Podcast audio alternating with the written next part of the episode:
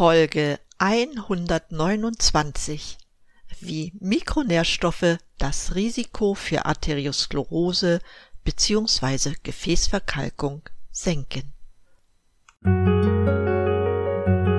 Durchatmen, der Gesundheitspodcast. Medizinische Erkenntnisse für deine Vitalität, mehr Energie und persönlichen Erfolg von und mit Dr. Edeltraut Herzberg im Internet zu erreichen unter quellendergesundheit.com. Herzlich willkommen zu einer neuen Folge meines Podcasts Durchatmen.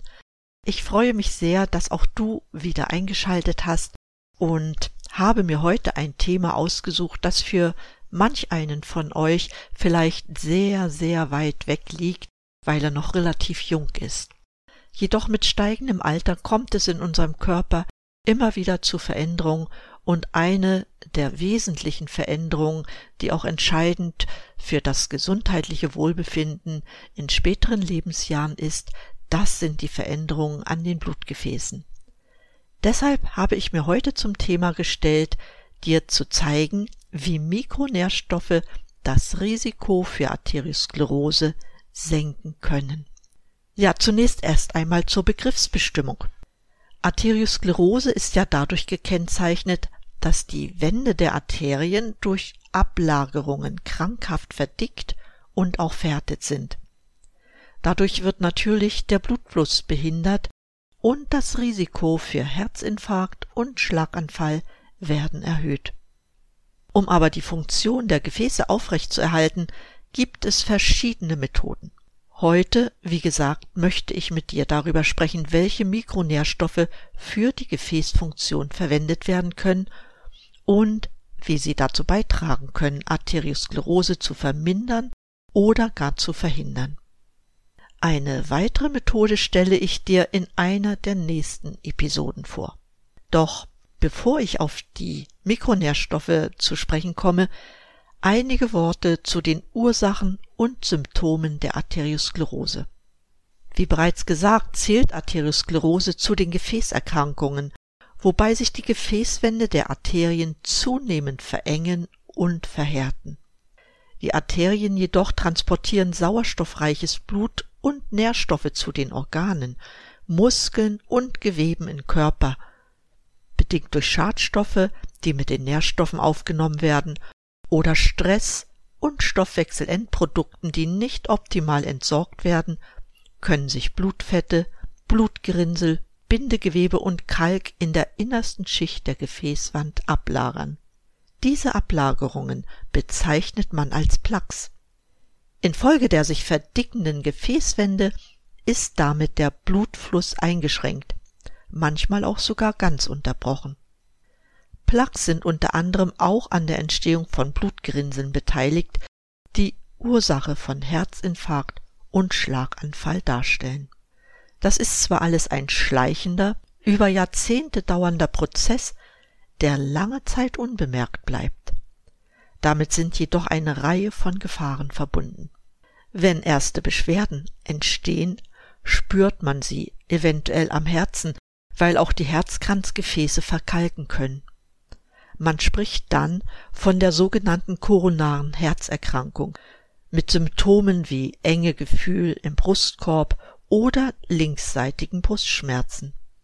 Werden die Herzkranzgefäße durch ein Blutgerinnsel verschlossen, droht ein Herzinfarkt.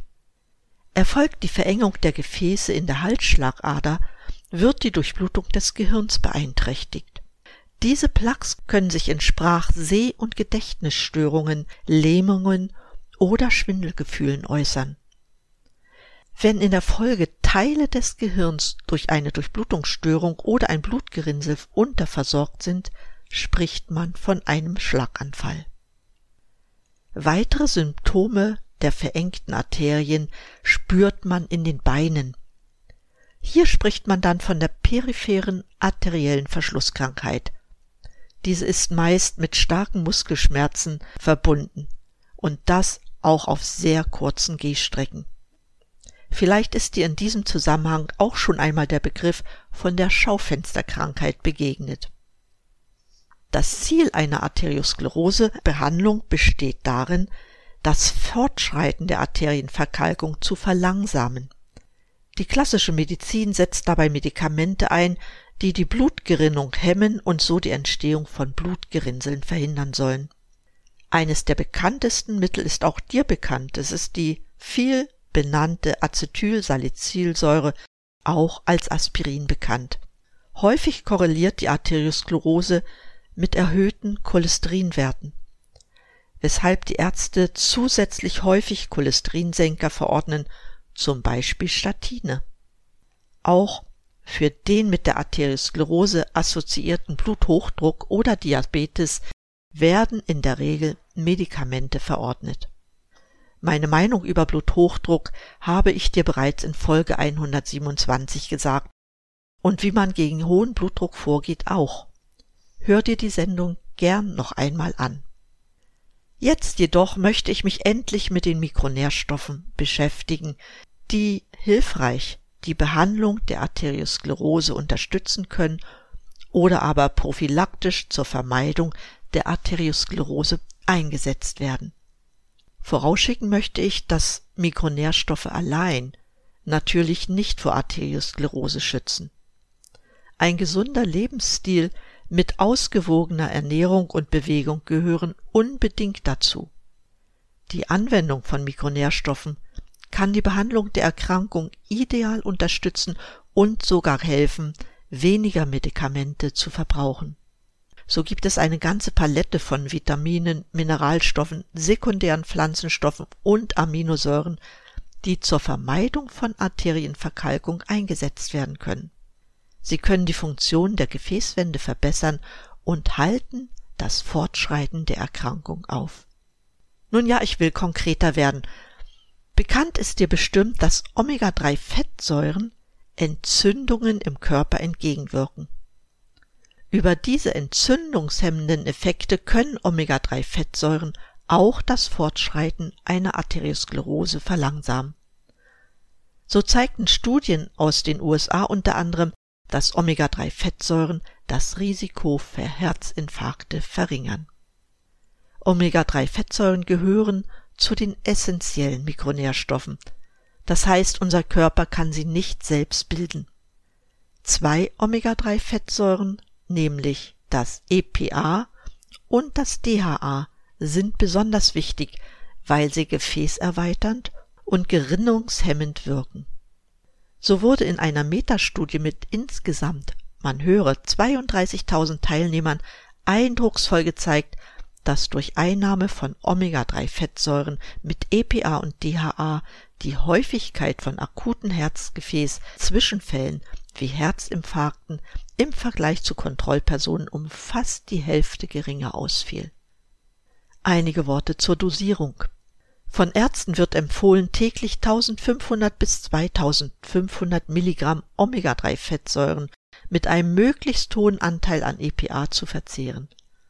Dabei empfiehlt es sich, auf die Qualität der Produkte zu achten. Ich setze gern auch höhere Dosierung ein, um einen optimalen Omega-3-Index zu erzielen.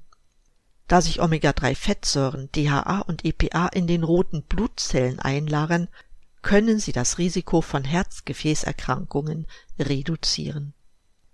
Dabei kommt es darauf an, dass der prozentuale Anteil der beiden Omega-3-Fettsäuren im Blut bei über 8, besser bei 11 Prozent liegt. Der Durchschnitt in Europa liegt bei 4 Prozent, womit eine Substitution bei den meisten Menschen unbedingt erforderlich ist und nicht nur bei denen, die ein Risiko haben, an Arteriosklerose zu erkranken. Ein weiterer wichtiger Mikronährstoff zur Vermeidung von Arteriosklerose ist das Vitamin K2. Es ist das Vitamin gegen Verkalkung. Vitamin K2 sorgt dafür, dass Calcium in die Knochen eingelagert wird und damit nicht zur Bildung von Gefäßschäden beitragen kann. Außerdem besitzt Vitamin K2 cholesterinsenkende Eigenschaften. Als Beweis für die guten Eigenschaften von Vitamin K2 in Bezug auf Blutgefäßschäden mag die hochwertige Rotterdam Herzstudie mit rund 4800 Teilnehmern dienen. Die Teilnehmer nahmen täglich mindestens 32 Mikrogramm Vitamin K2 zu sich. Es konnte dabei gezeigt werden, dass die Teilnehmer deutlich weniger Kalkablagerungen in den Arterien aufwiesen. Dabei sank das Risiko, an Arteriosklerose zu erkranken, etwa um 50 Prozent. Wer bereits Arteriosklerose hat, sollte mindestens 100 Mikrogramm Vitamin K2 am Tag einnehmen. Wichtig ist auch hier die Qualität. Die Unterform von Vitamin K2 mit der Bezeichnung MK7 wird am besten im Darm aufgenommen und bleibt auch am längsten im Blut. Deshalb solltest du diese Form bevorzugen. Zu beachten bei der Einnahme von Vitamin K2 ist, dass es nicht immer mit Blutgerinnungshämmern kombiniert werden kann. Deshalb sollte bei der Einnahme regelmäßig der Gerinnungswert unter ärztlicher Kontrolle bestimmt werden. Kommen wir zu einem weiteren Mittel, das bei Arteriosklerose sinnvoll ist. Es ist die Aminosäure L-Arginin. Diese Aminosäure ist die Vorstufe von Stickstoffmonoxid, das von der Gefäßinnenwand, den sogenannten Endothelzellen aus L-Arginin gebildet wird Stickstoffmonoxid steuert die Weit- und Engstellung der Gefäße sowie den Blutdruck.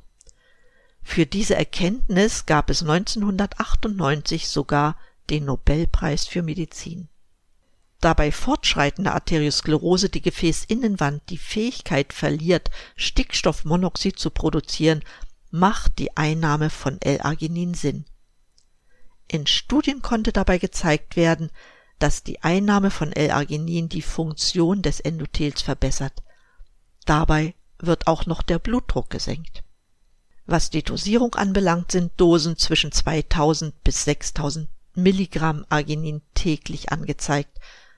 Dabei sollte die Tagesdosis über den Tag verteilt zwischen den Mahlzeiten eingenommen werden. Die Wirkung von L-Arginin kann auch noch durch die zusätzliche Einnahme von B-Vitaminen und zwar insbesondere B2 und B6 unterstützt werden. Zu beachten ist auch, dass L-Arginin nicht gleichzeitig mit Arzneimitteln eingesetzt werden sollte, die ebenfalls den gefäßerweiternden Botenstoff Stickstoffmonoxid freisetzen. Dazu gehört auch das viel verordnete und bekannte sogenannte Nitrospray, das bei Angina pectoris zur Gefäßerweiterung eingenommen wird. Sollten beide Stoffe zusammengenommen werden, führt es dazu, dass der Blutdruck sehr stark sinkt und man in Ohnmacht fallen kann. Ja, damit sind wir auch schon bei meiner nächsten Empfehlung angekommen. Auch eine gute Versorgung mit Coenzym Q10 hilft Arteriosklerose vorzubeugen. Dieses lebenswichtige Element für die Energieproduktion in den Mitochondrien erwähne ich ja nicht das erste Mal. Coenzym Q10 wirkt blutdrucksenkend und beeinflusst die Kontraktionsfähigkeit des Herzmuskels positiv. Somit ist eine ausreichende Versorgung mit Coenzym Q10 sehr wichtig. Die positiven Wirkungen und die Notwendigkeit einer guten Versorgung mit Q10 wurde in vielen Studien gezeigt.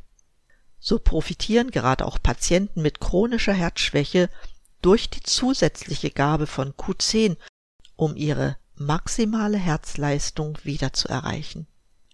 In Japan und Dänemark ist es sogar unzulässig, Herzpatienten kein Coenzym Q10 zu verordnen. Eine gute Versorgung mit Q10 erreicht man bei Dosierungen über 300 Milligramm täglich. Bei ausgeprägten Q10-Mangel sollte die Dosis jedoch noch höher sein. Auch bei der Einnahme von Coenzym Q10 ist die Qualität entscheidend. Achte deshalb darauf, dass die Basis deines Q10-Präparates das von Kanaka hergestellte Q10 ist. Ein weiteres oft von mir zitiertes Präparat für die Vermeidung von Arteriosklerose ist Magnesium, das bekannterweise auch den Blutdruck regulieren kann. Magnesium ist ein unverzichtbares Mittel für das Elektrolytgleichgewicht und die Muskelfunktion. Als Gegenspieler von Calcium kann Magnesium den Calciumeinstrom in die Muskelzellen reduzieren und so die Blutgefäße entspannen. In Studien wurde darüber hinaus gezeigt, dass hohe Magnesiumwerte im Blut mit einem 30 Prozent niedrigeren Risiko für kardiovaskuläre Erkrankungen verbunden sind. Als Dosierung von Magnesium sind bei Arteriosklerose 300 bis 700 Milligramm Magnesium täglich sinnvoll. Am besten natürlich als Magnesiumtaurat. Das macht Sinn, weil das zusätzlich enthaltene Taurin, was ja auch eine Aminosäure ist, die Herzfunktion unterstützt. An alle Hypertoniker unter euch möchte ich noch einmal betonen, dass ein Magnesiummangel Bluthochdruck begünstigt. Ja, das waren die wichtigsten Vitaminen, Aminosäuren und Mineralstoffe zur Unterstützung bzw. Vermeidung von Arteriosklerose. Damit aber nicht genug. Wichtig ist darüber hinaus auch den oxidativen Stress in unseren Zellen zu vermeiden. Dabei können verschiedene Pflanzenstoffe helfen, unter ihnen solche wie Resveratrol, Quercetin und Oligomere Proanthocyanidine, das sogenannte OPC. Das alles sind sekundäre Pflanzenstoffe. So kommen Resveratrol und Quercetin unter anderem im Traubenschalen vor und OPC in Traubenkernen. Sie haben alle eine antioxidative Wirkung. Das bedeutet, sie fangen freie Radikale ab und schützen so Zellen und Gewebe vor oxidativem Stress. Ganz konkret verhindern Resveratrol, Quercetin und OPC die Oxidation des schädlichen LDLs Cholesterins und sie vermindern somit Plaques in den Blutgefäßen. Viele Vitamine und Mineralstoffe haben ebenfalls antioxidative Wirkungen und verringern damit weitere Gefäßschäden. Zu den wichtigsten Antioxidantien bei Arteriosklerose zählen die Vitamine C und E sowie die Mineralstoffe Zink und Selen. Eine Kombination aus Vitamin C und E kann das Fortschreiten der Arteriosklerose verlangsamen. Das zeigt eine Studie mit 520 Personen. Bei der Einnahme von Antioxidantien sollte man eher moderate Dosen verwenden. Oft ist ein Komplex aus mehreren Präparaten ratsam, da sie sich in ihren Funktionen optimal ergänzen können, wie gesehen am Beispiel von Vitamin C und Vitamin E. Zum Schluss möchte ich auch noch die Bedeutung von B-Vitaminen für die Vermeidung von Arteriosklerose eingehen. Sie werden für den Abbau von Homocystein benötigt.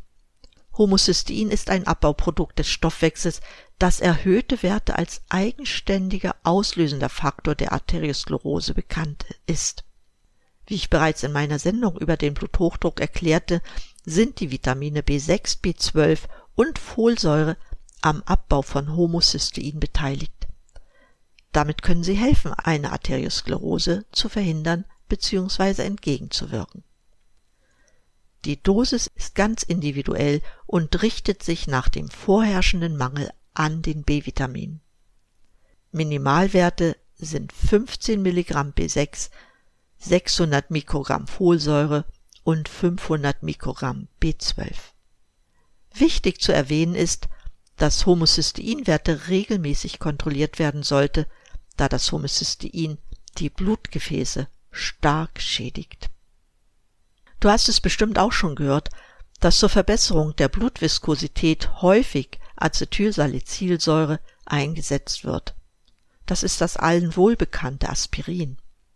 Das Aspirin ist tatsächlich ein wirkungsvolles Mittel, um die Verklumpungsneigung der Blutplättchen zu senken. Damit ist das Risiko der Bildung von Blutgerinnseln reduziert und das Herzinfarkt- und Schlaganfallrisiko wird deutlich gesenkt. Bekannt ist allerdings auch, dass Acetylsalicylsäure oder ASS oder Aspirin an der Magenschleimhaut Schäden verursacht.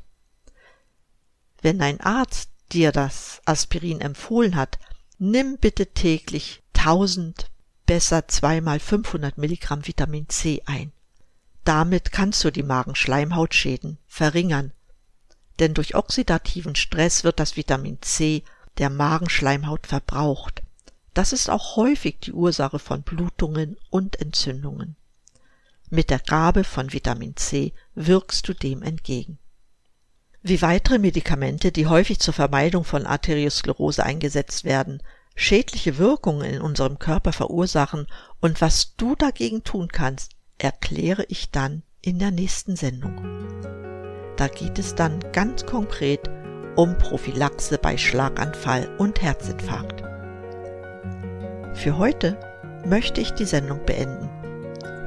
Ich hoffe, dass du einige Informationen über Arteriosklerose erhalten hast, die dir helfen, damit besser umzugehen.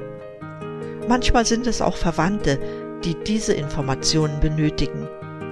Dann empfiehl bitte diesen Podcast, insbesondere diese Sendung weiter. Für heute danke ich dir für dein Interesse an dieser Sendung und rufe dir wie immer zu, bleib gesund, schalte den Podcast wieder ein und atme richtig durch. Deine Edeltraut Herzberg.